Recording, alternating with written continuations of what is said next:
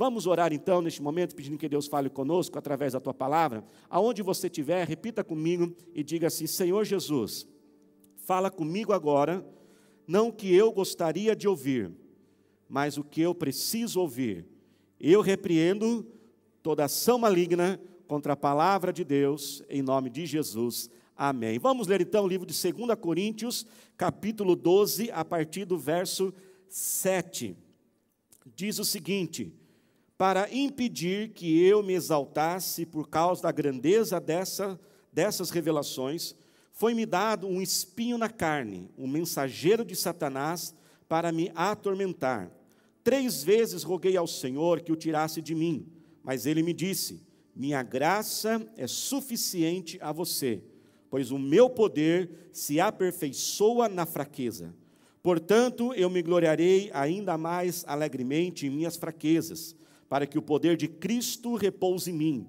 Versículo 10: Por isso, por amor de Cristo, regozijo-me nas fraquezas, nos insultos, nas necessidades, nas perseguições, nas angústias, pois quando sou fraco, é que sou forte. Vamos repetir todos juntos, aí aonde você estiver, essa última frase eu falo e vocês repetem, tá bom? Diga assim comigo: Pois quando sou fraco, é que sou forte. Mais uma vez, para o diabo ouvir, vamos lá.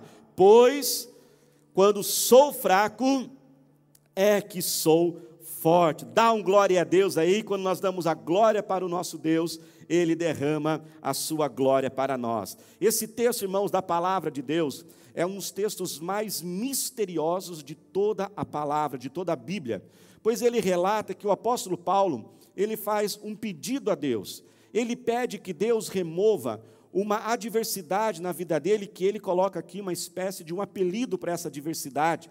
Ele vem chamar ela de um espinho na carne. Você já teve um espinho, às vezes na mão, pequeno, grande, realmente incomoda, né, gente? E aquilo era algo que incomodava muito Paulo. Provavelmente Paulo ele imaginava, ele pensava que se aquilo pudesse ser removido da vida dele, ele poderia ser mais feliz, ele poderia ser muito mais produtivo. E ele ora a Deus uma vez, ele ora a Deus duas, ele ora três, dá-nos o sentido que ele orava constantemente, até que ele obteve uma resposta de Deus, uma resposta surpreendente. Deus diz então para ele: Não, Paulo, eu não vou remover esse espinho na sua vida.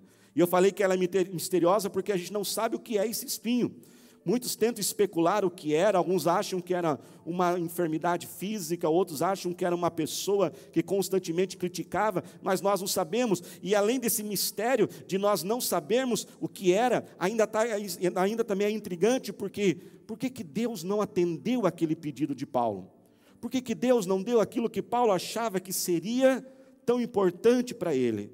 Sabe, irmãos, receber um não é algo muito difícil. A vida é feita de nãos também. É muito gostoso quando a gente recebe um sim.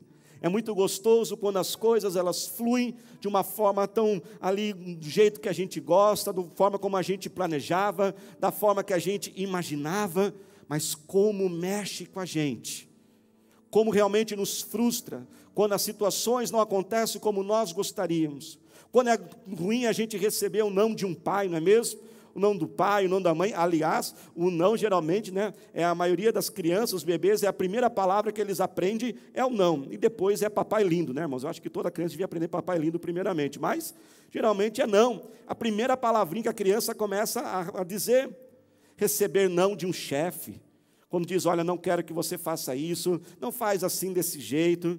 Receber um não de uma moça que você está apaixonado, apaixonada, receber aí um não de um rapaz, receber o não de um RH de uma empresa naquele processo seletivo que você não passou, receber um não de um tratamento do médico que diz, ó, não há mais o que fazer, receber um não de uma sentença de um juiz e até mesmo muitas vezes de Deus, dizendo: "Não, meu filho, isso aqui eu acho que eu não vou fazer para você agora ou não vai ser desse jeito". Irmãos, lidar com os nãos é um grande processo de maturidade. Lidar com o não, ele revela aquilo que está dentro de nós, porque o não ele mostra, ele externa realmente o que estamos ali e que nós temos dentro de cada um de nós. Eu, por exemplo, há cerca de três anos, eu tenho pedido algo para Deus, e nesses três anos, Deus tem me dito não. Não quero que você faça isso. Um projeto pessoal. E como dói, porque na minha mente eu acho que aquilo seria o melhor. Como também foi ali na vida de Paulo, quando ele pensava que se Deus atendesse ali. Sabe, irmãos, muitas vezes nós entramos assim em colapso mental e psicológico, emocional, quando esses nãos acontecem em nossa vida. Muitos eles entram de um desânimo profundo e intenso em seu ser, porque na mente deles, preste atenção nisso, foi criado um cenário que se aquilo acontecesse, daquele desejo, daquela forma, ali a vida seria tão mais fácil, mas quando não acontece aquilo, quando aquela resposta ali não chega, quando acontece de forma inesperada, aquilo trava a pessoa e muitos estão com as suas vidas travadas, com suas vidas amarradas, ou até vivendo, mas de forma extremamente amargurados, decepcionados, muitas vezes com Deus, com as pessoas, decepcionados com a vida, muitas vezes não acreditam acreditam em mais nada na vida. Nós precisamos, irmãos, aprender a reagir de uma forma correta em relação àquilo que acontece na nossa vida que é contra o que nós gostaríamos. Não permita que nenhuma adversidade atrapalhe você, trave, paralise você. Não permita que esses nãos te escravizem, mas continue se movimentando, se movimentando para frente, para um futuro novo na sua vida. E o que Deus então diz para Paulo? Deus disse para Paulo aqui no versículo 9: Paulo, a minha graça é suficiente para você. Em outras palavras, Deus está dizendo, Paulo, olha, é o seguinte: eu não vou remover essa diversidade da sua vida. Essa diversidade você vai ter que passar por ela.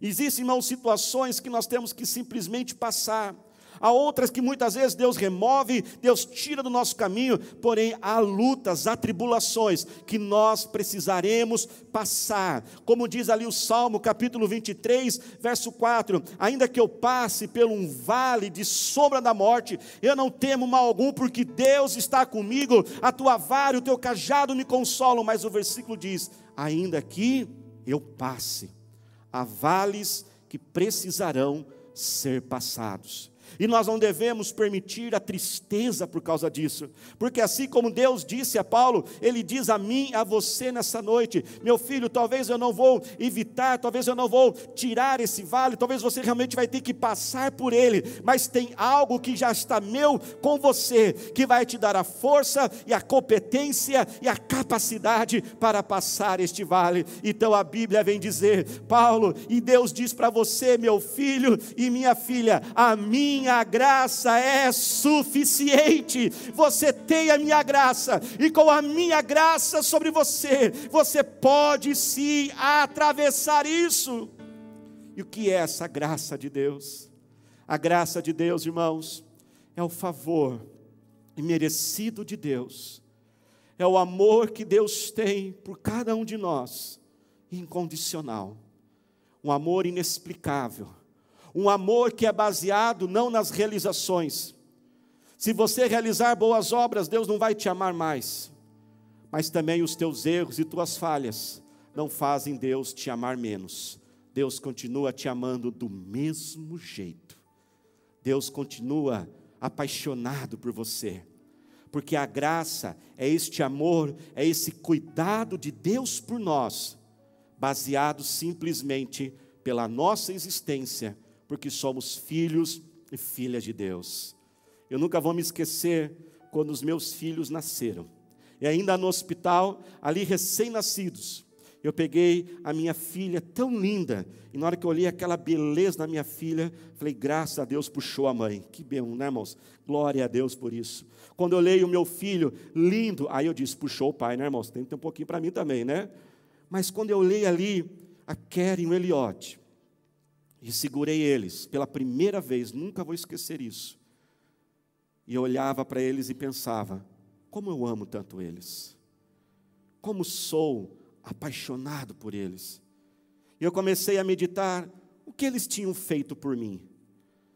Que realizações, elogios, que talvez provas, na, notas boas na escola, na escola, o que, que eles fizeram para trazer tanta alegria ao meu coração? Eles não tinham feito nada.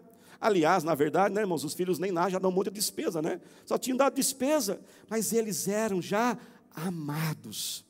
O fato deles existirem e serem meus filhos já trazia o meu amor por eles. Eles tinham um pai agora que ia cuidar deles e cuida deles. Você não está sozinho. Você não está jogado neste mundo. Você não está largado nessa tua dificuldade. Talvez terá que passar por ela Talvez Deus permitirá, como Paulo chamou, um espinho na carne. Esse espinho muitas vezes pode ser uma pessoa, tomara que não seja alguém pertinho de você agora aí, né? Mas às vezes é alguém no trabalho, alguém no vizinho, alguma coisa. Sabe, irmãos, Provérbios 27, 17 diz: Assim como o ferro afia o ferro, o homem afia o seu companheiro. Sabe que muitas vezes Deus permite pessoas perto de você que às vezes te irritam, que às vezes assim te incomodam, mas sabe por que, que Deus permite? Porque essa pessoa te melhora e te aperfeiçoa. Então Deus está ali usando ela para fazer você crescer, e muitas vezes você está orando, Deus, porque Deus, Senhor, não envia essa pessoa para o outro lado do mundo. Deus fala assim: não, eu vou deixar ela um pouquinho aí. Deus, Ele está cuidando de você. E com este amor, com esse carinho, com esse Pai presente, poderoso que você tem, você pode sim e vai atravessar essa tribulação, porque Ele está com você todos os dias da sua vida, Ele nos prometeu: Eis que estou contigo, Ele está conosco. Essa graça do Senhor é suficiente para cada um de nós. Será que você pode dar um glória a Deus aí onde você estiver? Mas ao mesmo versículo diz: Esta graça, Paulo, é suficiente, pois o meu poder se aperfeiçoa na fraqueza. Irmãos, quando nós reagimos de uma forma correta, não somente essa graça, este amor, esse cuidado de Deus que está junto conosco para atravessarmos, está ali somente isso, não, mas junto com esta graça, a Bíblia também vem nos dizer que há um poder do Senhor, o nosso Deus é o Deus poderoso, Criador do céu e da terra, como diz Lucas 1,37, nada é impossível para Deus. Nós temos que confiar, irmãos. O homem pode ter dito não, o homem pode ter colocado ali um ponto final, mas sabia que Jesus tem uma borracha muito especial? A borracha da reconstrução, a borracha que reescreve a nossa vida, e aonde pessoas colocaram um ponto final, ele apaga aquele ponto, coloca uma vírgula e diz: Eis que faço nova todas as coisas na sua vida. Ele é o Deus do poder, descanse neste poder poder. O homem disse não, o homem disse que você é errado, o homem disse que você é humilhado, o homem disse que você é culpado. A palavra de Deus diz que o poder de Deus se aperfeiçoa na fraqueza, e como o sol de meio-dia, ele resplandecerá a sua luz e provará a sua inocência para todos. Alguém talvez bateu em teu carro e você está aí todo desanimado, e a pessoa disse: Eu não vou pagar este conserto, e você ficou tão triste, tão desesperado. Para que isso, meu irmão? Se aquela pessoa disse: Não, eu não vou pagar você, você tem um pai que é o dono do universo, o dono do ouro e da prata, e pode fazer todas as coisas em nossas vidas. Talvez você está aí chorando por quem não te quer. Pare, querida irmã. Pare, querido irmão. Pare, jovem, adolescente. Você não precisa ficar chorando por quem não te quer. Deus é capaz de reescrever a tua história. E isso é bíblico, você sabia disso? A palavra de Deus nos diz que Jesus disse aos discípulos: Vocês vão de dois em dois pregando o evangelho nas cidades. Se vocês chegarem numa cidade e aquela cidade rejeitar vocês, tira o pó dos pés e vai pregar em outra cidade. Você não pode dizer, você não pode ficar com a tua vida amarrada nesta pessoa, porque a tua esperança é o Senhor. Ele está contigo e ele tem o poder para consertar, ele tem o poder para trazer a vitória. Um cliente disse não, uma proposta foi negada. Talvez você ache que você não pode mais viver e continuar dessa forma.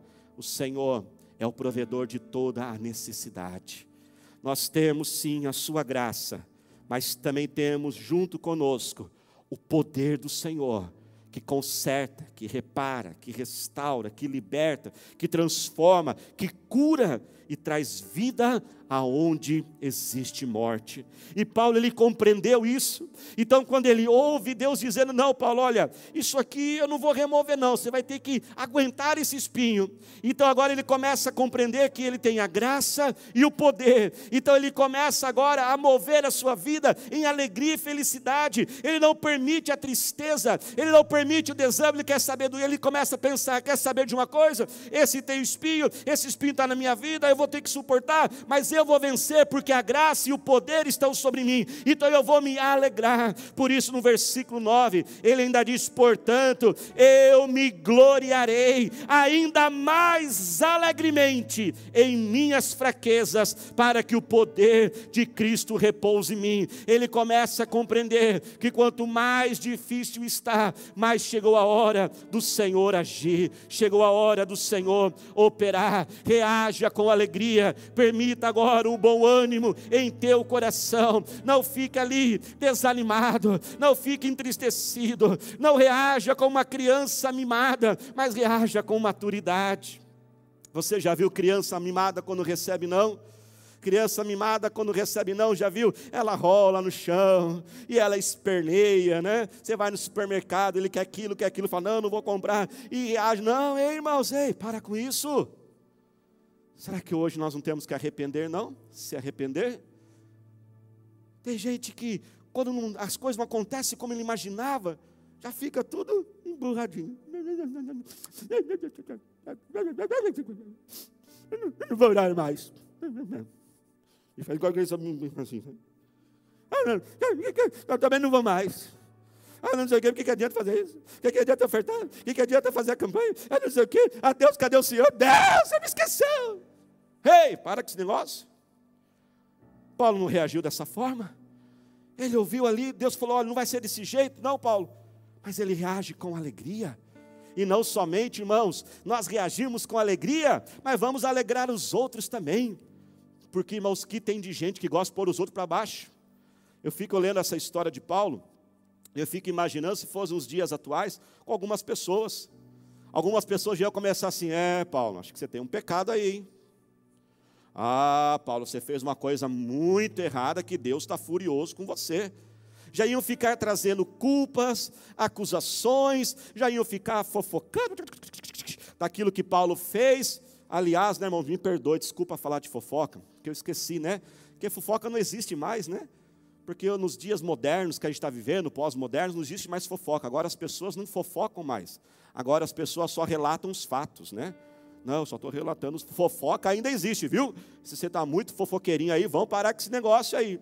Então, além de nós se alegrarmos, vamos alegrar os nossos irmãos, vamos alegrar aqueles que estão passando pelas adversidades, não vamos ficar colocando culpas, acusações e peso sobre as pessoas, mas vamos lembrá-las que a graça e o poder de Deus são suficientes para que nós possamos, possamos vencer qualquer batalha da nossa vida. Será que você pode dizer aleluia? Será que você pode dizer louvado seja o Senhor? E Paulo, irmãos, ele vai entendendo isso, e ele começa a compreender que quanto mais fraco ele está, então mais forte ele é. Por isso que lá no final finalzinho do versículo 10, ele vem nos dizer: Pois quando sou fraco, é que eu sou forte. Paulo começa a entender, irmãos, que quanto mais o cenário se complica, quanto mais os recursos são escassos, quanto mais portas se fecham, quanto mais as coisas vão dando errado, quanto mais chega ao ponto que ele não pode fazer mais nada, chegou a hora de Deus fazer, chegou a hora de Deus realizar. Por isso, se você você está sem força, se você está fraco, não há mais o que falar, não há mais o que dizer, não há mais para quem pedir ajuda. Chegou a hora do Senhor agir, que nesta noite você possa levantar levantar-se na presença do Senhor e dizer: Senhor, sim, eu sou fraco, mas quando eu sou fraco, é aí que eu sou forte. Paulo, irmãos, ele entende que as batalhas, as lutas levam ele para mais perto de Deus, que a luta de hoje é o testemunho de amanhã, a dor de hoje é a cura de amanhã, a adversidade hoje é a experiência profunda que ele terá com Deus. Por isso ele se alegra, ele se anima, ele diz: Eu me alegro nas minhas tribulações, porque eu sei que está chegando a hora de Deus agir de forma sobrenatural. Ele confia, ele descansa na soberania de Deus. Nós lemos do versículo 7 ao versículo 10. E quando nós lemos, nos dá a sensação que a conclusão está no versículo 10. Mas a conclusão da história, irmãos, na verdade, está lá no comecinho do versículo 7. Volte comigo à tua Bíblia e leia e preste atenção, olha o que diz, diz o seguinte: Para impedir que eu me exaltasse por causa da grandeza dessas revelações, foi-me dado um espinho na carne, um mensageiro de Satanás, para me atormentar. Você entendeu o que ele diz aqui? Para impedir que eu me exaltasse. Ele começa a compreender, e eu quero declarar que Deus também te dará entendimento em todas as coisas. 2 Timóteo 2 diz que o Senhor nos dará esse entendimento, Ele nos dará respostas. Ele diz: espera aí, agora eu estou entendendo por que, que Deus permitiu esse espinho na minha vida? Por que, que Deus não removeu essa adversidade? Paulo começa a compreender, ele começa a enxergar as coisas. Porque agora passou, porque quando nós entendemos e nós lemos os versículos, nós temos que entender que eles foram escritos depois que os eventos ocorreram. Então Paulo ele começou com a conclusão dizendo: "Ah, agora eu sei porque que eu passei isso e porque Deus não tirou isso da minha vida". Mas no momento ele não entende, como talvez você e eu não estejamos entendendo o que estamos passando mas descansamos na soberania de Deus. Então Paulo fala: espera aí, tinha um propósito. O objetivo de tudo isso era para que eu não ficasse orgulhoso, porque se aquela diversidade fosse tirada, eu teria uma grande tentação me tornar orgulhoso, soberbo, vaidoso pelas revelações, porque Paulo recebeu as revelações mais profundas de Deus. Então, sabe que ele começa a entender? Presta atenção nisso. Que aquele espinho não estava prejudicando ele, aquele espinho estava melhorando e aperfeiçoando ele. Então, igreja, muitas vezes Deus diz não, Deus fecha uma porta, Deus não permite que as coisas às vezes não aconteçam como nós gostaríamos, não porque Ele é mau, não porque Ele quer ver a gente sofrendo, é porque Ele tem um plano lá na frente, e aquilo que naquele momento parece que está nos prejudicando, na verdade, está direcionando a rota e a direção da nossa vida.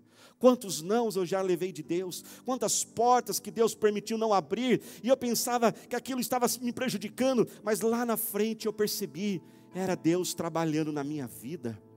Quantos irmãos eu já percebi, acompanhando como pastor muitos anos as pessoas, às vezes vem aquele desemprego, parece algo tão terrível, Pensamos por que Deus permite isso, mas Deus estava mudando a rota daquela pessoa. Recentemente, um irmão compartilhou um testemunho comigo na nossa igreja. Ele estava tinha um processo na justiça mais de 10 anos. E inúmeras vezes ele sempre foi ganhando o processo nas instâncias, e sempre chegava a hora daquele processo ser finalizado e ele receber ali aquele valor daquela indenização, e nunca dava certo. Dez anos, não foram dez dias, dez anos.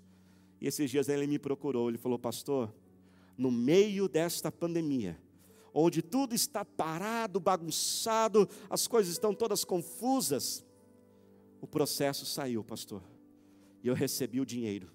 E ali conversando com ele, nós começamos a imaginar e falamos: e se tivesse saído o dinheiro antes?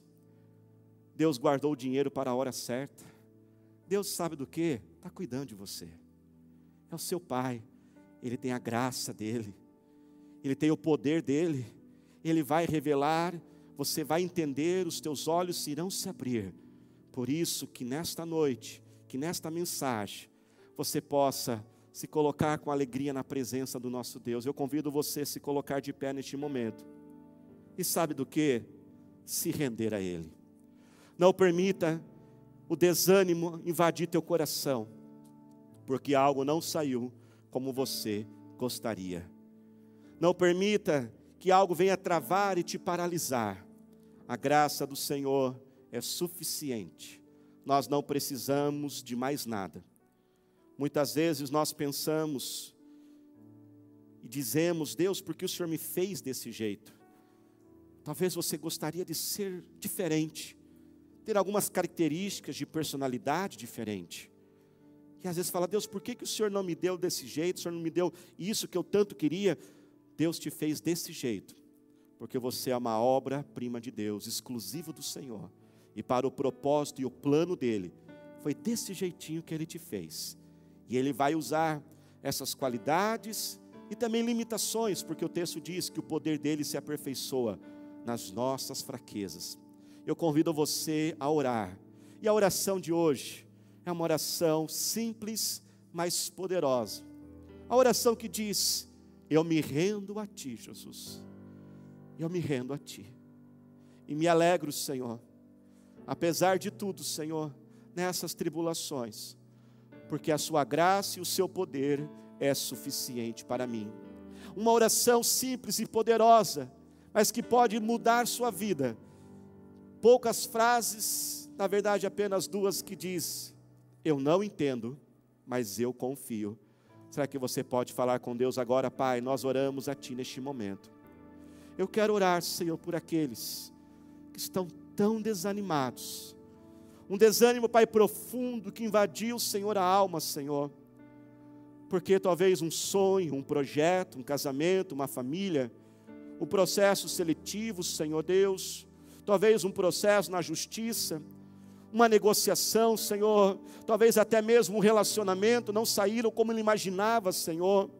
E talvez agora, Pai, porque aquilo foi falado não, porque talvez aquilo, Senhor, se fechou. Talvez ele está tão desanimado porque ele pensa como poderei ser feliz. Precisava daquilo acontecer. Na verdade, Pai, o que nós precisamos é da tua graça e do teu poder. Se tivermos a tua graça e o teu poder, Senhor, todas as coisas serão acrescentadas, Senhor. Eu não preciso, Deus, ó Pai, de mais dinheiro. Eu não preciso, Senhor, daquela pessoa. Eu não preciso daquele sim do homem. Eu preciso sim de Deus, ó Senhor. Por isso, Pai, eu te peço agora, venha, Pai, entrar agora no coração e no ser de cada pessoa, Deus. Ó Pai, remova agora esse desânimo, Senhor, que está paralisando ela agora, Senhor. Ó Pai, eu te peço agora, pega aquela borracha, Senhor, aquela borracha poderosa, espiritual, a apaga aquele ponto final que o homem colocou, coloca uma vírgula, Deus, e comece agora a reescrever a história dessa pessoa, porque os melhores dias, os melhores anos ainda estão para serem vividos, Pai. Vamos nos arrepender, igreja. Se talvez nós temos reagido como uma criança mimada, fale agora com Deus, Pai. Nós pedimos perdão ao Senhor por estarmos, ó Pai, reagindo como uma criança tão mimada, Senhor, emburrados, cara fechada. Talvez não queremos, ó Pai, mais se envolver contigo e com tuas coisas, Senhor, nos perdoa por isso, Senhor. Mas, ó Pai, que nós possamos agora clamar a Ti. Se tiver alguém junto com você agora, se for possível,